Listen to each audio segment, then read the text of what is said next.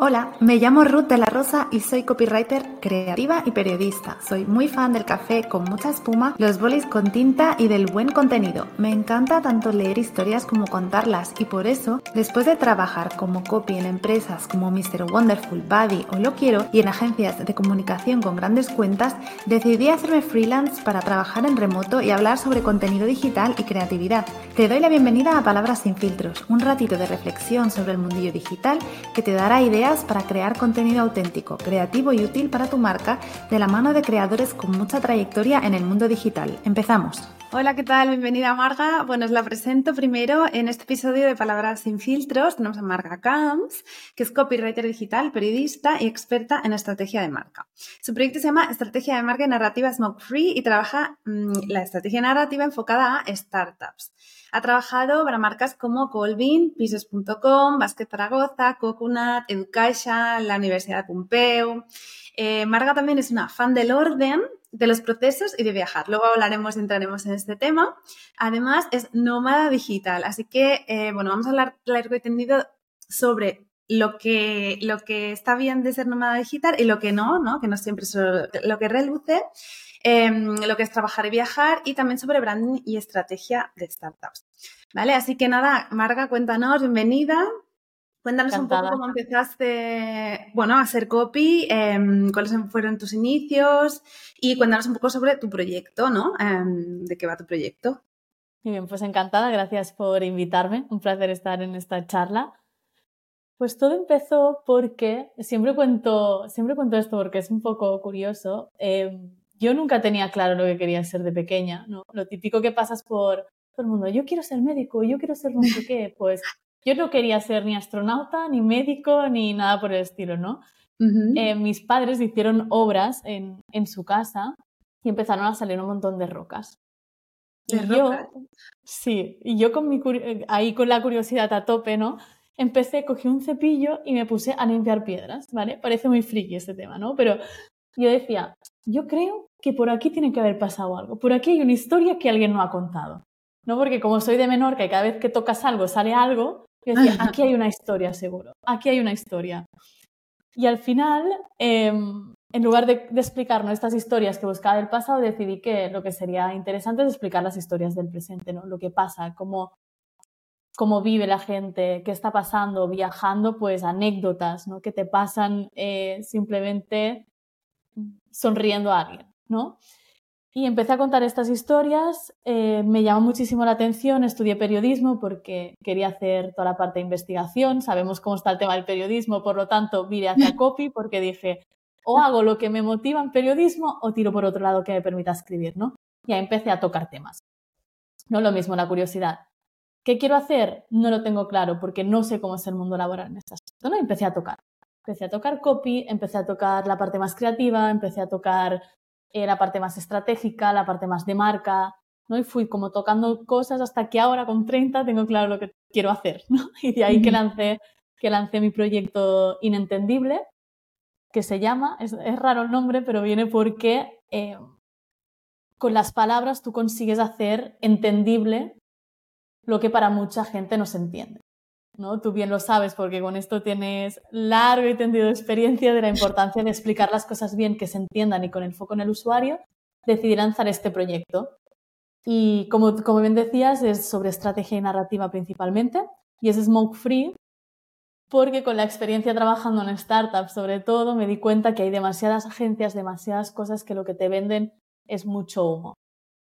¿no? Y hmm. quiero ir a un punto de campañas reales y realistas, ¿no? Copy reales y realistas, todo que sea realmente que tenga un impacto en tu negocio, no que sea, dicho mal y pronto, darte una presentación muy larga, muy bonita, pero que realmente no puedes aplicar. Me lo he encontrado tantas veces. Sí, a ver, ponemos un ejemplo, ¿no? Porque esto de humo, vende humo, que todo el rato se me viene a la cabeza y mucha gente habla de esto y mucha gente veo que también que, se que vende humo, ¿no? Que, por, ejemplo, un ejemplo que digas, es mío, esto, esta gente no se sabe qué vende o, al final es una tontería y lo están poniendo, envolviendo como si fuera, ¿no? Eh, algo maravilloso, ¿no? Para mí pasa mucho en estrategia de marca, porque al final lo que, o sea, pasa en, dos partes, ¿no? En estrategia de marca y en la parte más de campaña para startups, ¿no? Y, y explico un poquito las dos cosas.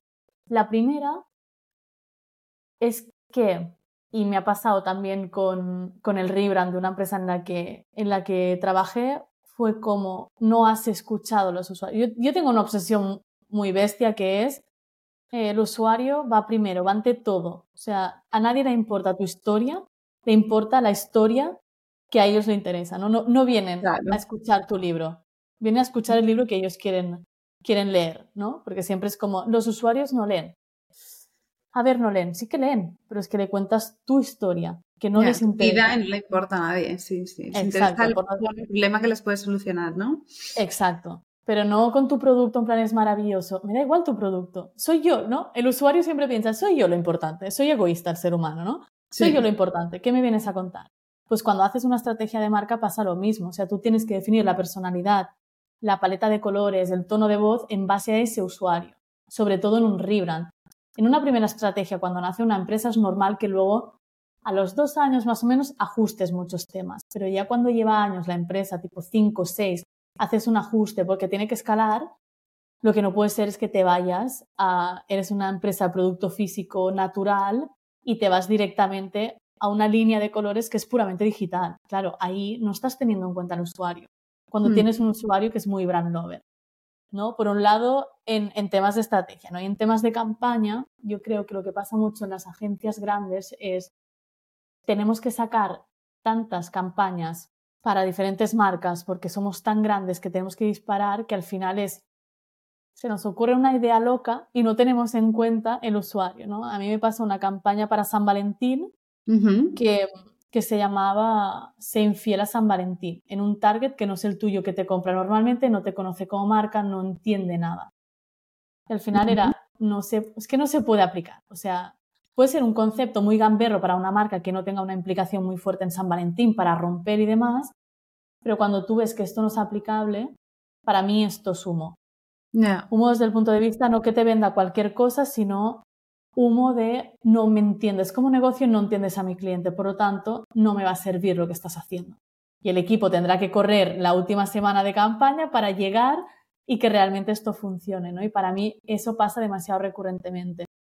Y creo que es también por un tema de las agencias se les da un brief y esto creo que el problema es bidireccional, ¿eh? De, de agencia y sobre todo también de startup. te doy un brief, quiero esto, pero no peloteamos, no estamos como si formáramos un equipo. No, sino que realmente te brifeo, tú me vienes con un par de propuestas y elijo una. En lugar de hacer deep, ¿no? De estar dentro de cómo es tu usuario, qué pasa en esta campaña, qué datos necesito entender, ¿no? Sino que se dispara campaña y ya está. Creo que ahí fallamos mucho y fallamos ambos lados. No creo que sea culpa de las agencias ni, ni culpa de los creativos ni demás, ¿no? Que a veces como estás atacando el sector.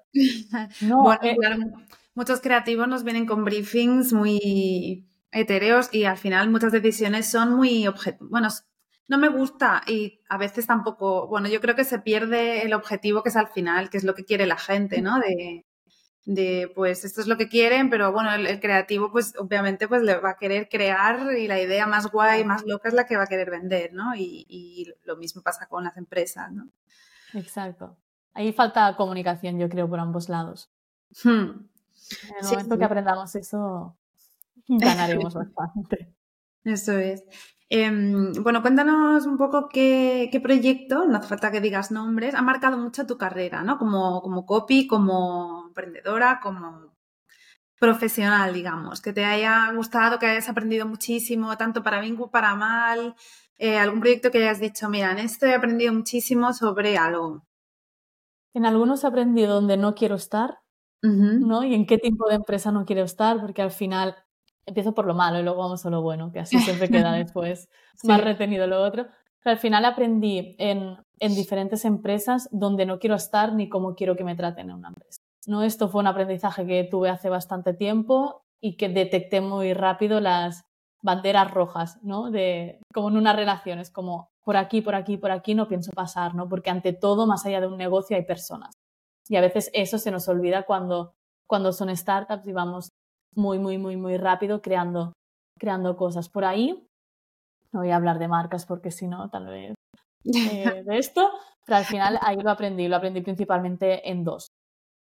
Y luego, Por ejemplo, en Colvin aprendí muchísimo, aprendí cosas que me gustan, cosas que no. Aprendí muchísimo esta vena de la obsesión por el usuario, a crear diferentes tipos de campaña, a pensar diferente. Luego estuve trabajando en Comuniza, en una agencia de, de branding. Sí, me suena. sí. sí. Y ahí salió mi vena por, eh, por toda la parte estratégica. Digo, yo creo que esto me gusta, pero vamos a probar, ¿no? Como te decía al principio, prueba y error. Prueba y error y vas probando lo que te gusta más, ¿no? Y para mí es, estas dos me marcaron mucho profesionalmente en cuanto a lo que no quería y por dónde no quería pasar. Y Colvin y Comuniza me marcaron muchísimo desde el punto de vista de hacia dónde quería ir y aprender muchísimo. Al final en mm. Colvin en total he estado unos cinco años más o menos. Mm. Al final es bastante tiempo. Colvin, también me gusta cómo comunica. ¿Cuáles piensas que son los secretos más... Bueno, los secretos. ¿Cómo comunica Colvin que, a la gente le gusta tanto, no? De, porque al final es, son flores, ¿no? Enviar flores Em, ¿por qué Colvin y no la floristería Paquita, ¿no? O sea, ¿qué es las facilidades que nos da Colvin? Porque pues, como usuario pienso que es muy, claro, han llevado al nivel digital algo que a lo mejor es más de barrio, ¿no? De ir a comprar flores a tu barrio, pero que pienso que lo hacen de una manera. ¿Cuáles piensas que son sus puntos fuertes a nivel de comunicación, ¿no? Que has trabajado y que, por ejemplo, emprendedores o emprendedoras pueden aplicar para sus negocios, por ejemplo. Para mí lo primero es el usuario forma, o sea, el usuario es quien manda en la mesa. O sea, cuando comunicas, el usuario está siempre presente. Siempre, siempre digo lo mismo, ¿no? Es, si tú leyeras eso, ese copy de redes sociales, ese email, ese lo que sea, ¿te generaría algo? Si no te genera nada, descártalo, no lo hagas, no lo publiques, publica menos, eh, no mandes ese email, da igual, ¿no? Pero si tú no generas emociones en una empresa emocional como es Colvin, al final, Colvin lo que tiene es, eh, es el hilo conductor, ¿no? Es quien acompaña a las personas en comunicar los mensajes más emocionales. Y esto, por ejemplo, se vivió muy, muy, muy, muy fuerte en el COVID. En el COVID nosotros sí que podíamos tener la empresa abierta porque al final eh, estamos dentro del sector agricultura, y podíamos mandar productos y notabas esa necesidad de conectar en una sociedad hiperconectada, pero con los niveles de soledad subiendo muy alto. Y ese producto eh, tiene el hilo conductor de las emociones, de ser capaz de conectar, de estar al lado de las personas que quieres sin estarlo, ¿no? Y saber comunicar ese punto es crucial porque no te centras en el producto. El producto habla por sí solo. ¿no? Colvin la ventaja que tiene es que tiene un producto muy bonito, un producto que visualmente es muy atractivo porque la diseñadora floral que hay detrás es espectacular haciendo todo este estos productos, estos ramos, o sea, son preciosos. Al final ya habla por sí solo. Si sale en una imagen no necesitas decir que el producto es bonito, que ya se ve, ya es espectacular por sí. La combinación cromática, los diseños, ¿no? que fue lo que más diferenció versus la floristería de barrio, ¿no? ese gusto por el diseño conectando sobre todo con el target millennial, que estaba como muy fuera de este sector. Por lo tanto, es tenerlos en el centro, hablar con un tono motivo, eh, que el tono motivo, recordemos que las emociones eh, no solo son emociones que te toquen la fibra, ¿no? En neuromarketing emociones también es el humor. El humor es lo que más retiene al usuario, ¿no? El recuerdo en el usuario. Por lo tanto, el generar estas emociones, el ser capaz de distinguirte en una oleada de contenidos constantes en redes sociales, en emails, todas las empresas te mandan muchos emails, ser capaz de diferenciar eso son lo que te hacen diferente.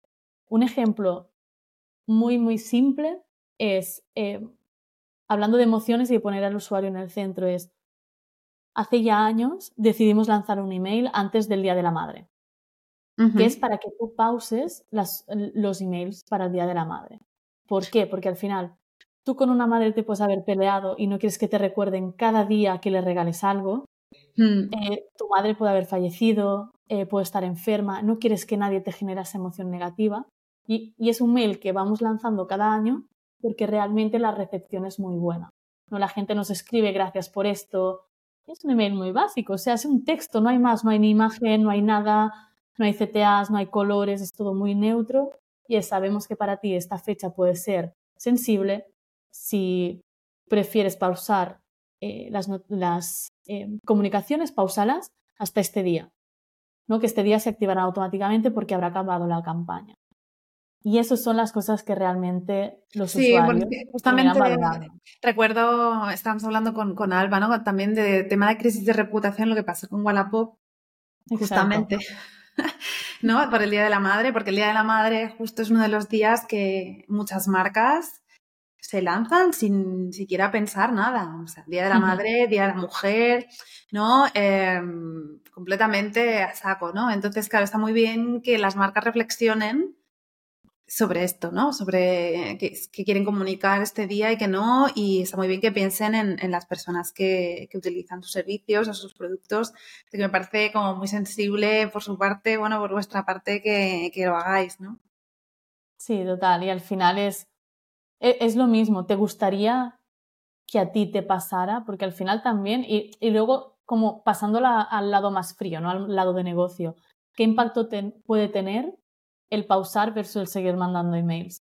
Muchos, muchas bajas de la newsletter, por lo tanto pierdes clientes solo por no tener esa ese detalle. ¿Qué es la campaña más importante del año para la empresa? Sí. ¿Que las personas van por delante? Pues también. Por lo tanto, personas por delante y, la empresa va, va, después en este caso. Vale.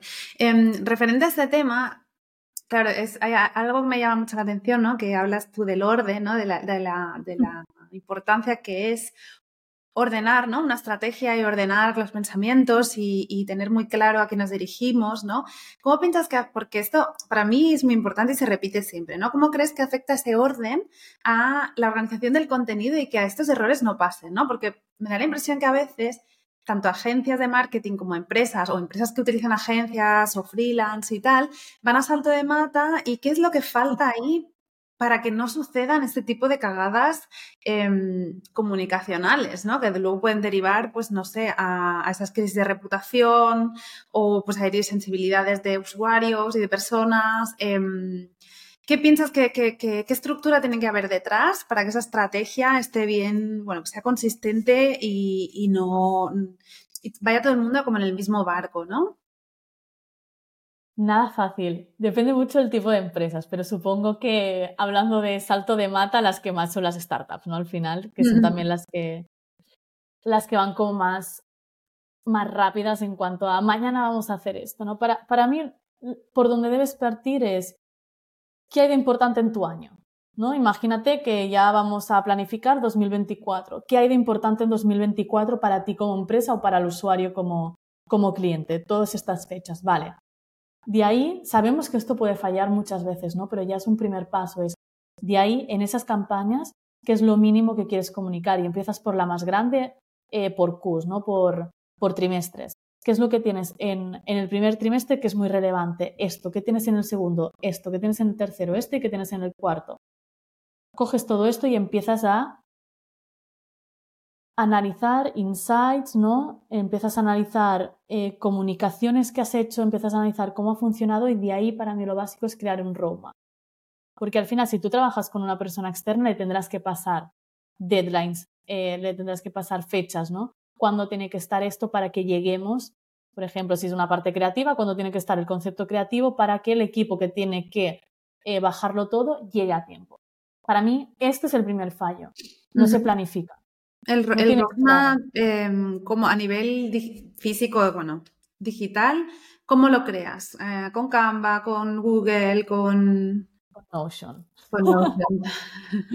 Todo en Notion porque al final es como tu centro de operaciones, ¿no? Tú en Notion creas eh, este roadmap que dentro de los proyectos puedes crear diferentes calendarios y luego puedes tener una vista en que esté todo, pero al final ahí lo tienes todo. Es muy fácil luego coordinar con departamentos, ver necesidades que tienes. Como te decía, al final nada es perfecto ni, ni nadie espera que todo salga como está marcada, pero es un primer paso. Porque con eso sabes que si el Día de la Madre es importante, es el, el primer fin de semana de mayo, en el caso de España, sabes cuánto tiempo para atrás tienes que ir. Porque si no, por ejemplo, si tienes tele, tele te exigirá unas entregas en un momento concreto. No puedes decir, no, soy una startup, te lo entrego el día antes de disparar. Te dicen, pues no, pues, pues no. no disparas el anuncio. ¿No? Pues creo que esa rigidez a veces la tenemos que implementar mucho más. Y en el momento que tú coges esto, tienes una persona con, capacidad de organización bastante más bestia dentro del equipo, es capaz de hacer coordinar las agencias con el equipo interno. Y creo que a veces nos olvidamos que la organización es clave y el día a día no nos puede comer, ¿no? Que siempre el día a día nos come y es como, vale, pero ¿cuándo te preparas tu día a día? Yo soy la típica obsesa de vamos a planificar con dos semanas de antelación y tal. Y como es que hay cosas que no podemos planificar, claro, pero si tú lo tienes todo planificado, tú sabes qué prioridades tienes, en el momento que entra algo urgente sabes lo que se puede caer de esa semana, de ese día, de esas dos semanas. Pero si tú nunca tienes eso, siempre estarás escribiendo el mail de mañana que tiene que salir sí o sí porque vas tarde porque no lo has pensado antes que tenía que salir.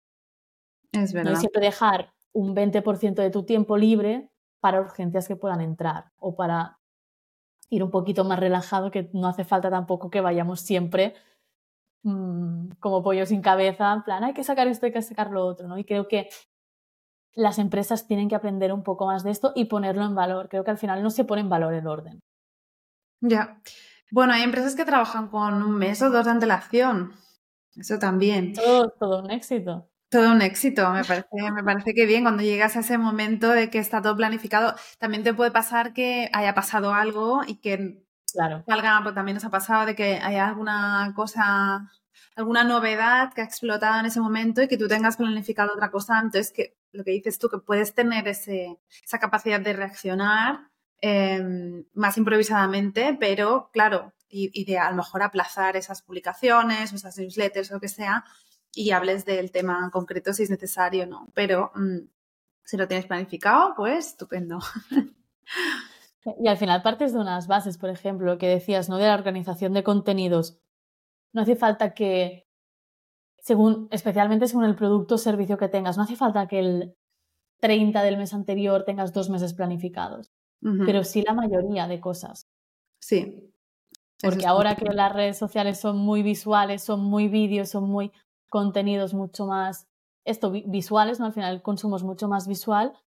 No puedes estar diseñando algo el día antes, no puedes estar creando un reel el día antes. Lo puedes hacer como tú dices, ¿no? Ha salido esta urgencia, hay que mover cosas y las movemos y, y lanzamos esto. Pero no como norma, porque al final eh, genera una frustración en los equipos o en los freelance o en las agencias uh -huh. que baja la calidad del trabajo. O sea, uh -huh. si tú machacas a tu equipo con cambios constantes, con desorden, es que la, la gente, gente, se tomando. Claro. Es que no hay otra. Sí, sí. Porque uno, o sientes que tu trabajo no se valora, ¿no? Porque es como, ahora me lo estás cambiando otra vez. O dos, no sacan las cosas con la calidad que saben que ellos pueden sacar. Y esto un día puede pasar constantemente. No. Claro. No puedes. Sí, quería preguntar también algo, bueno, vamos a entrar ya en el tema Instagram, que es todo un temazo, y creación de contenido digital, ¿no? Eh, claro, en el caso de Colvin es muy guay porque tenéis un producto súper bonito, ¿no? Eh, y cuando tienes un producto bonito es más fácil crear reels, crear stories, ¿no? Eh, pero ¿qué pasa cuando hay un servicio, ¿no? Que te has encontrado una empresa que tiene un servicio que cuesta muchísimo más generar contenido, eh, ¿cuáles son bueno, los principales obstáculos de estas empresas que venden servicios eh, a nivel de generar contenido, ¿no? Que te has encontrado tú como copy o como, bueno, eh, persona que está entre agencia y, y empresa, ¿no? Eh, ¿Cuáles son esas, esas dificultades cuando no hay un ramo de flores precioso que vender y, y, y que, y que frustraciones y estreses, ¿no? nos vamos encontrando con, con esto. Difícil, ¿eh? Eh, porque es que hay muchos tipos de servicio. También es, hay servicios atractivos, ¿no? Por ejemplo, no es lo mismo que vendas un servicio de reparación de lavadoras, no lo sé, me estoy inventando, a que tengas un servicio de nutrición y deporte. Yeah. Creo es muy diferente. ¿no? Porque una cosa, por ejemplo, eh, nutrición y deporte va vinculado a un estilo de vida, va muy vinculado a qué necesitas, cómo hacerlo, ese acompañamiento es estar ahí, eh, reparar una lavadora lo vas a necesitar en un momento concreto. Por lo tanto, para mí incluso va antes, va el, ¿realmente necesitas estar en Instagram? Uh -huh. Solo porque es la red social más fuerte, pero es que tal vez tu servicio ahí no tiene ninguna relevancia. Uh -huh. Porque al final, eh, a mí me gusta decir, y esto normalmente la gente se queda, como que como que han muerto. Eh, a mí me gusta decir que las redes sociales han muerto. ¿Por qué? porque mantienen una parte de social, de estar conectados, pero no, no es lo mismo que como nacieron. Ahora mismo son plataformas de contenido y entretenimiento, de ahí la adicción de los algoritmos, que lo que hacen es competir con HBO, competir con Netflix, con Disney Plus, con cualquier plataforma de, streaming. De entretenimiento. Por lo tanto, claro, con los podcasts, ¿no? Como este, eh, ¿no? que puedes tener una estrategia cross-channel, ¿no? Entre canales que realmente haga que, por ejemplo, este podcast se consuma porque cojas, una píldora muy importante, la pones ahí, ¿no? Y genera este hype. Pero es que por lo demás, es que lo primero es necesitar estar ahí en Instagram. En el caso que sí, pensando en qué valor tiene tu servicio para las personas, escoger y plantear una estrategia que realmente tenga sentido. Por ejemplo, nutrición y deporte. Es que tal vez tú no necesitas estar mencionando que ofreces un servicio de nutrición y deporte. Tú lo que tienes que dar es contenido, tal vez en este caso, educacional. Por ejemplo. ¿no? Porque al final es un servicio que no tiene nada físico, pero tú le estás dando el cómo afectan los malos hábitos en tu día a día, cómo esto afecta a tu cansancio, cómo afecta a que no estás durmiendo, tal, y cómo afecta la nutrición y el deporte en todo esto, en que te sientas bien, no en ese beneficio. Tu beneficio en una parte será ponerte más fuerte y verte mejor, ¿no? En la parte como más egoísta de las personas, pero el beneficio final es la salud, es sentirte bien, dormir bien, en hacer deporte, en ser capaz de a todas las edades poder jugar con tus hijos, por ejemplo, no cansarte que te duela todo porque tal, ¿no? Es como focalízate en eso no te focalices en tengo este servicio, porque eso a la gente le da igual. Como tú hay millones, por lo tanto, lo que más te diferencia es lo que tienes que hacer y buscar este foco de comunicación que entre en los contenidos. Y hmm. no tener miedo a reutilizar contenidos y a crear formatos diferentes con el mismo tema. que es lo que siempre, siempre la gente cae en... Claro, es que es básico. Es como... Si tú tienes un tema concreto no volvamos al tema de la nutrición. Eh, ¿Cómo te afecta comer a partir de las 8? Cenar a partir de las 8. Si tú tienes este tema, este tema lo puedes convertir en stories, tipo más juego. Lo puedes convertir en un carrusel, lo puedes convertir en un reel, lo puedes convertir en solo una foto, en una infografía, en miles de cosas. En un post del blog, es que lo puedes convertir en un montón de cosas. Si al final es un servicio, no tengo algo que enseñarte en realidad, porque no puedo enseñarte nada. ¿no? Y tal vez la reparación de lavadoras lo que tiene que hacer es centrarse muchísimo más en Google. Y estar en Google muy bien posicionado con, con, unos ads muy bien posicionados ahí. Sí, sí, sí. Bueno, eso al final tiene que ver con la estrategia, ¿no? Em, claro. Que es mucha gente falla, ¿no? Porque entran a lo loco, eso, redes, mm, sin pensar nada más que hay detrás, ¿no? Em, diría yo. Y que seguidores no son clientes, que esto también nos Sí, eso también es verdad, ¿no? Esto de los seguidores del ego, ¿no? De vamos a conseguir followers y al final da igual, ¿no? Porque si arreglas lavadoras, me importa pues las cuántas lavadoras has arreglado y ya está, ¿no? Exacto. Em, ¿Piensas que tanto startups como empresas cometen los mismos errores o hay unos errores a nivel de estrategia de contenido, hablamos, ¿eh? ¿O piensas que, o, que incluso las startups lo hacen mejor porque pivotan más rápido y a lo mejor em, me da la impresión que a veces que hay empresas que, son más tradicionales, que les cuesta un poco cambiar los formatos o que tienen, por ejemplo, webs muy centradas en sí mismos y tal? Em, ¿Qué diferencias hay a nivel de estrategia de contenido que piensas que, que empresas hacen mejor o peor que startups?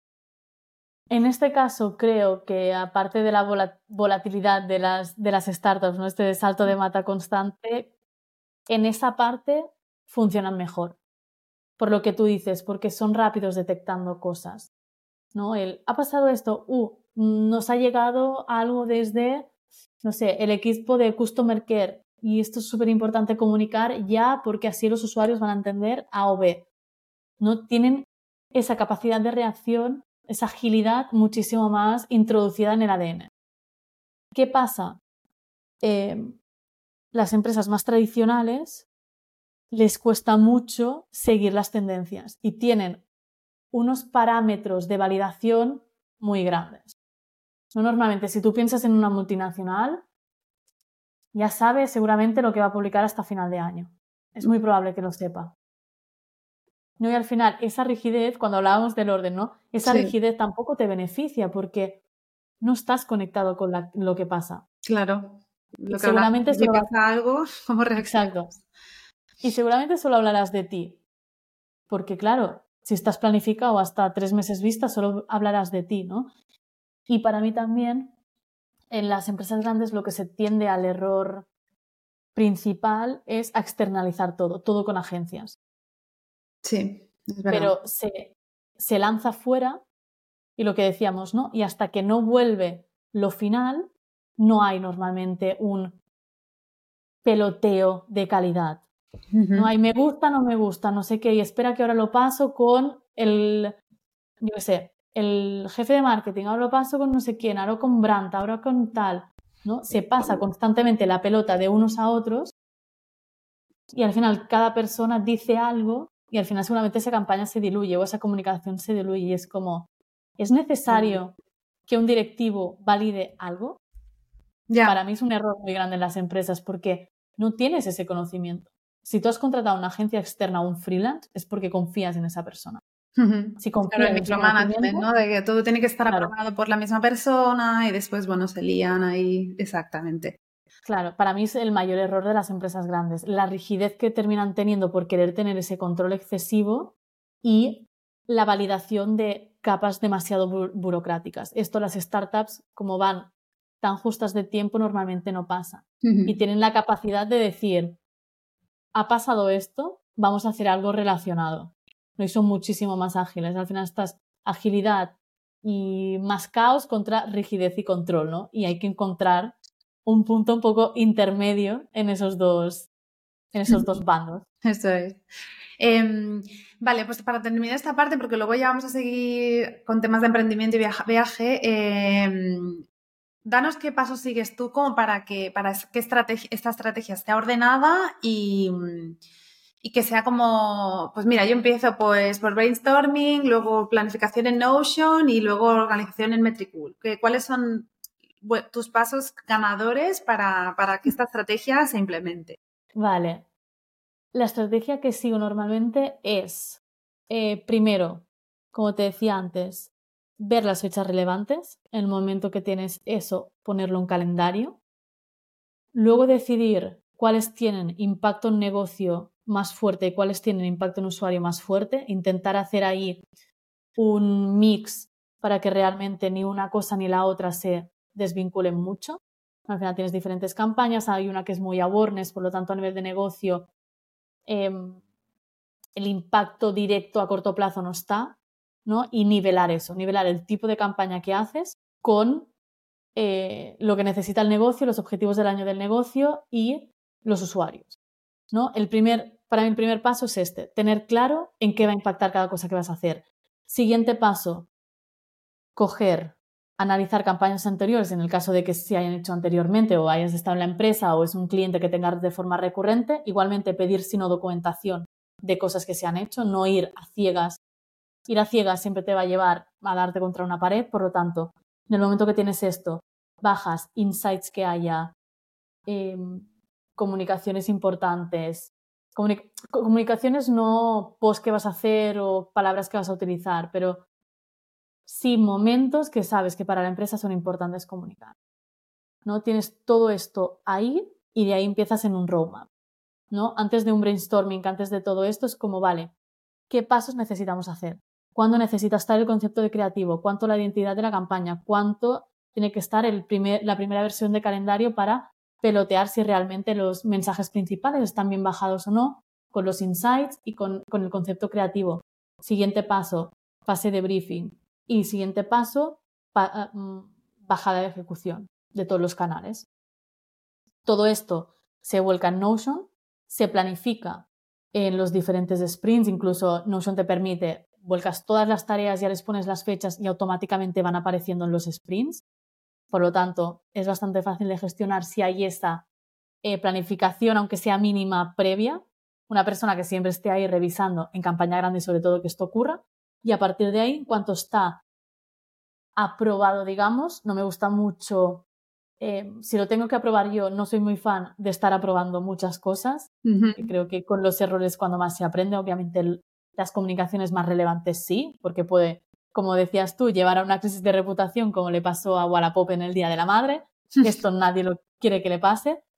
Por lo tanto, en pequeñas cosas sí, en el resto se empieza a bajar, se empieza a ver cómo todo vive con el mismo concepto, con la misma idea y con la misma estrategia, que, por ejemplo, en email no solo se hable de una cosa, que haya una estructuración, que entiendas que en el email lo principal en estos días es la fase de awareness, lo principal en estos días es la fase de eh, venta, por ejemplo. Pues cómo haces un subject para que realmente la gente, para subir el open rate, cómo haces el contenido de dentro para que la gente clique y se vaya a la web y tenga interés, qué imágenes usas, ¿no?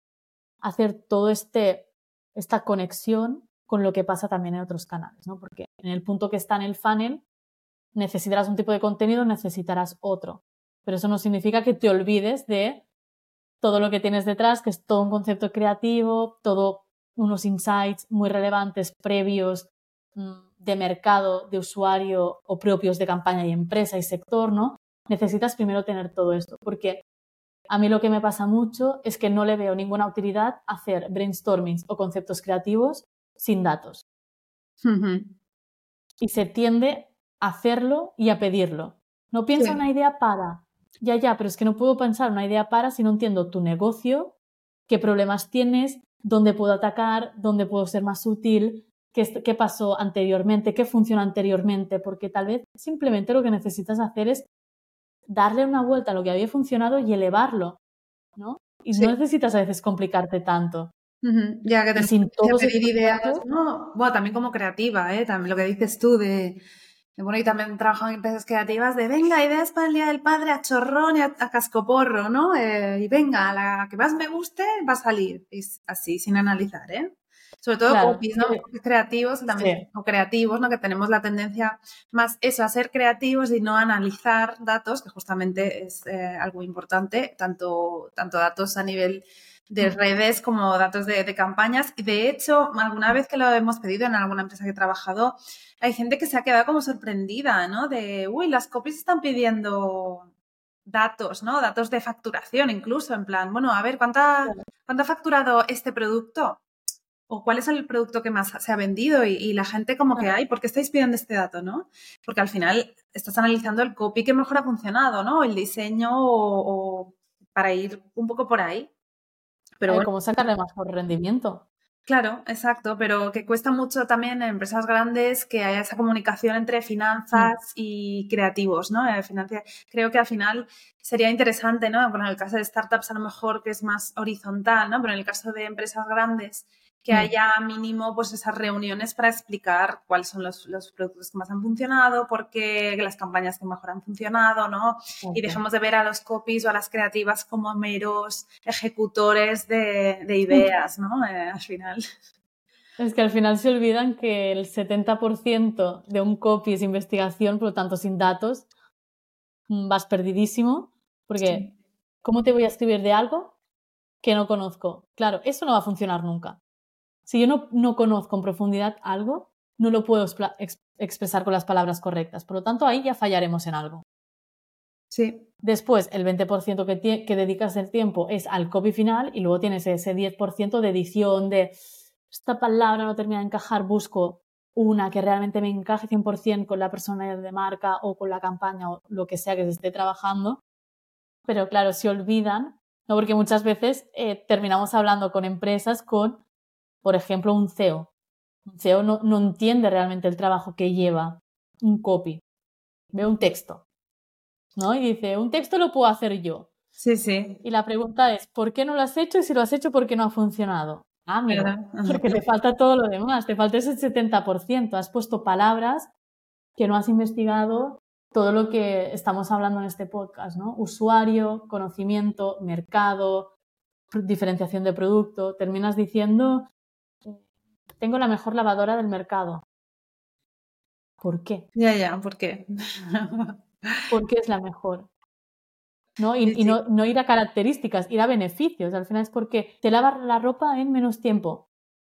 Ya, pero a mí qué me beneficia. ¿no? Pues en la vida ajetreada no perderás tiempo podrás dedicar ese tiempo a otra cosa que no estar pendiente de que la lavadora termine en un momento u otro. Las lavadoras son, son nuestro tema. Las lavadoras. Sí, es que tuve que poner una hace poco y claro, lo tengo ahí muy presente. Esto de viajar, esto está viajando con una mochila. Pues, pues aprovechamos y hablamos un poco de, tu nomadismo digital, hablamos un poco de, bueno, lavadoras si quieres, de qué te has encontrado, por dónde has estado, por qué decidiste viajar y, y bueno, también desmitifícanos un poco todo esto, ¿no? De, de porque todo el mundo, eh, ¿no? Sobre todo Instagram, de, que yo lo he, yo he viajado, yo he vivido fuera y he trabajado, no de nómada digital, pero lo he hecho. Y al final es cierto esto de, pues, estoy trabajando en Bali tomando un coco y cobrando 10.000 euros. ¿Esto existe? ¿No existe? cuéntanos un poco. ¿Qué te has encontrado tú también, no? De otra gente que también está haciendo lo mismo. Eh, obviamente, claro, el Internet ha sido un boom después de la pandemia y, ha beneficiado a mucha gente que trabaja en negocios digitales, pero eh, también hay que trabajar mucho, ¿no? Para facturar mucho hay que trabajar mucho, hay que tener muy claro mm, qué estás ofreciendo, cómo y por qué, ¿no? ¿Existe los que cobran 10.000 euros y están bebiendo un coco? Es posible, al final también, hago un pequeño paréntesis, ¿eh? al final cuando nos parece algo tan, tan extraño, tenemos que romper con las creencias que tenemos. Al final son personas que son capaces de poner mucho y muy bien en valor el trabajo que hacen. Y con eso, lo que realmente terminas consiguiendo es llegar a esas cifras. Porque el síndrome del impostor no te come. Ya, ya, te come. Pero pero existe, o sea, no es obviamente la mayoría, pero es personas que lo creen y que realmente no tienen en su, en su estrategia, no tienen solo una fuente de ingresos, ¿no? Tienes como tres pilares, eh, los servicios que puedes ofrecer, los productos que puedes ofrecer y la parte más de educación, ¿no? Que esto, por ejemplo, en copy se convierte en servicio de copywriting, productos que puede ser un ebook, eh, que puedas tener de mm, metodología para aprender a escribir correctamente para startups que están empezando, me lo invento, el nicho es muy importante. Y la tercera pata es educación, que puede ser un curso, dar clases en universidades, en escuelas online. Esto te permite que siempre tengas unos ingresos y que si caen los servicios, no se te caigan todos los ingresos.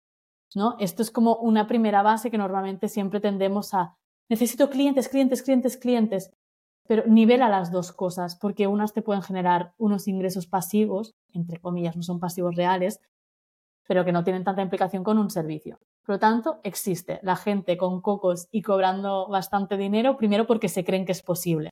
Claro. Porque normalmente creemos que con 2.000 euros al mes, que es, bueno, en España incluso es bastante más bajo el sueldo medio, ya no podemos pasar de ahí, porque nos hemos metido en la cabeza que eso es lo que se cobra y ya está. Y es como puedes cobrar más, pero también te tienes que creer que lo que tú estás vendiendo, tu servicio es bueno y aportar ese valor. En ese momento que sepas explicarlo, vas a vender más. Pero después de este rollo, volviendo al, nomadismo, eh, como decías, no solo todo lo que reluce, es, es complicado. Al final es, tienes un, un estado, no ansiedad, pero un estado ansioso constante y también tienes el reconstruir tu vida constantemente. Es muy, a mí me gusta mucho, pero también es verdad que cansa. O sea, yo estuve cinco meses, sí, cinco meses eh, en Asia, visité ocho países, son muchísimos para tan pocos meses. Lo haría con más calma ahora mismo.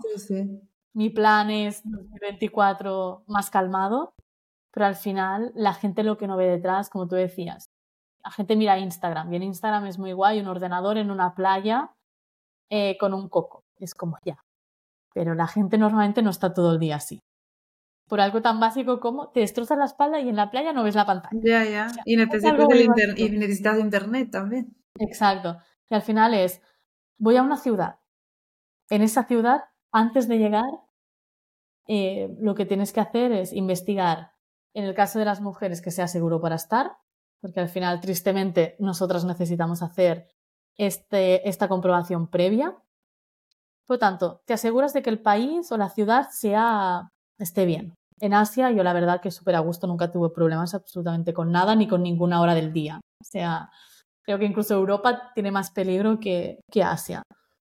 Luego, tienes que, por eso hablaba de lavadoras, tuve que poner una hace poco, eh, tienes que buscar tus servicios básicos. Donde lavar la ropa, porque normalmente hay países que no tienen lavadoras en, en los apartamentos, buscar un apartamento, porque por buena que esté la comida fuera, no puedes alimentarte comiendo fuera, o sea, tu cuerpo realmente no está preparado, hay muchos aditivos, hay mucho azúcar, hay mucho, mucha salsa, que realmente si te cuidas necesitas tener esto. Para mí otro básico es buscar un gimnasio que esté cerca. Por lo tanto, tienes, cada vez que vas a un sitio, es buscar todos estos básicos del supermercado donde está para organizarte, para hacer la compra, ¿no? Es como buscar los básicos, que es estresante al final, es como buscas el barrio, ¿qué tal está este barrio? Imagínate lo que nos claro, cuesta. Claro, que no lo conoces, sí, sí. claro. A mí me pasó también en Camboya cuando aterricé en el, el peor barrio que, que podía aterrizar y pensé, ¿dónde me he metido? Dios mío, voy a firmar un contrato de un año aquí, Dios mío, el barrio rojo, no sé qué. Y luego pues resulta que hay barrios más seguros, otros que menos, eh, sitios donde hay más gente de fuera y da... Pero claro que obviamente si no lo sabes, y aparte el idioma, ¿no? De, de claro. idioma, gente que habla inglés en Asia, ¿no? Pero también hay gente que no. Exacto. Y, y, al final también existen muchas comunidades, ¿no? Cada vez está más extendido, al final hay muchas comunidades en las que te puedes apoyar eh, para realmente encontrar ese sitio. Hay ya bastantes eh, también, iba a decir servicios, no, productos orientados a eso. Por ejemplo, está Hood Maps que te ayuda a entender qué barrio ir o a qué barrio no. Son como pequeños detalles que te ayudan a planificar, pero vives en planificación constante. En ese punto. Es muy idílico decir, voy con la mochila y mañana no sé dónde estaré. Habrá personas que sí, pero al final si estás trabajando necesitas esa estabilidad. El wifi, si te vas a un país que el wifi va muy mal, tu productividad será más baja, te vas a frustrar, por lo tanto y no, no vas a entregar en calidad, pero tal vez no en fecha. Por lo tanto, tienes toda esta parte que no es tan idílica. Ya, es verdad. estar constantemente buscando. Mm, otro tema es, tienes que generar relaciones nuevas cada vez. Claro, eso es verdad. Bueno, dependiendo del tiempo que te quedes, pero claro, sí. Claro. Al final es, ponte que estás, eh, yo qué sé, que en lugar de hacer tantos países en tan poco tiempo, vas y, y, creas mini bases, ¿no? Y estás tres meses en un sitio. Claro, tienes que conocer la comunidad que hay ahí, gente que hay ahí, interactuar con tus vecinos, crearte como esta mini familia mm. en ese punto, pero claro, si a los tres meses te vas, o a los seis, da igual cuando te vayas, si en el momento que tú decides que te vas a otro sitio, es volver a empezar eso. y al final, a nivel, a nivel emocional y mental, también es un desgaste. Luego conoces gente muy buena, que esto también es divertido. ¿Cuánto tiempo llevas viajando? ¿Vas a, o sea, ¿cuánto tiempo llevas ahora? Viajando? Eh, desde febrero. Febrero. ¿Y quieres volver o cuál es tu intención ahora? ¿Quedarte por ahí en los mundos? La, mi intención es quedarme por los mundos, con muchas preguntas internas, pero quedándome por los mundos. Justo antes de, de, estar grabando estaba poniendo por meses a ver dónde me gustaría estar, con estancias largas, pero 2024 en qué, en qué puntos me gustaría estar. ¿no? Por ejemplo, ahora estoy en Italia, luego voy a volver a, a Menorca, porque bueno, lo típico, ¿no? Esta edad tienes bodas y estas cosas, luego pasaré un par de meses en Barcelona y luego vuelta, a arrancar. Bueno, interesante.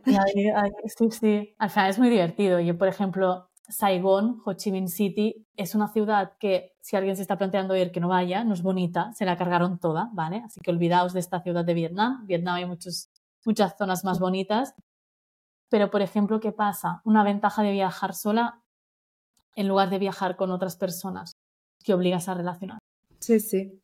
A mí que me cuesta muchísimo, por mucho que hable mucho, me cuesta mucho relacionarme. Y al final es, no te queda otra, porque necesitas socializar. Sí, sí. Y yo esto daría para otro podcast, viajar sola como mujer. Es todo, es todo un tema. Yo me ha costado un montón derribar barreras, bueno, inseguridades, ¿no? Pues tengo que ir a un bar sola y decir, hola, me llamo Ruth y tal, y soy de aquí, porque esto normalmente, si estás en tu zona de confort, en tu casa, ya tienes tus amigos, tu familia y, y ya está. Pero, pero cuando no estás, ¿no? Y al final te, terminas saliendo. Yo uno de mis miedos principales era, yo, con lo introvertida que soy, aunque hable mucho, ¿cómo me voy a relacionar con gente que no conozco? En inglés, que me daba pavor porque digo, mi nivel, mm, ¿no? Con esta exigencia siempre que has tenido en el colegio de un inglés perfecto, al final no lo necesitas, eso tienes que hacer igual. Claro, eso sí. Y al final, lo que te decía al principio, con una sonrisa abres más puertas que con un nivel muy alto de inglés. Y si viajando solo o sola, es que las puertas se te abren. Porque la gente, sobre todo en Asia, como que se acercan en plan, necesitas algo tal, tú les sonríes, ya te generan conversación. Yo me fui de ruta en Vespa con una mujer de 70 años que me enseñó toda la ciudad. Porque le sonreí un día en la cafetería en la que estábamos de, de mi, de mi homestay Empezó a venir cada día porque quería verme y terminamos de ruta. Pues qué bien. y seguramente si fuera con otra persona no me hubiese pasado, ¿no? El nomadismo te obliga mucho a superar miedos que tienes. Porque si no, no lo vas a disfrutar, lo vas a pasar mal y sinceramente en la vida no estamos para, para sufrir en este aspecto. Ya el trabajo nos lleva suficiente sufrimiento, ¿no? En algunos momentos como que para lo que nos gusta también. Suficiente estrés, sí. Y al final, claro, trabajando y viajando tienes que tener muy claro tus, tus básicos para concentrarte.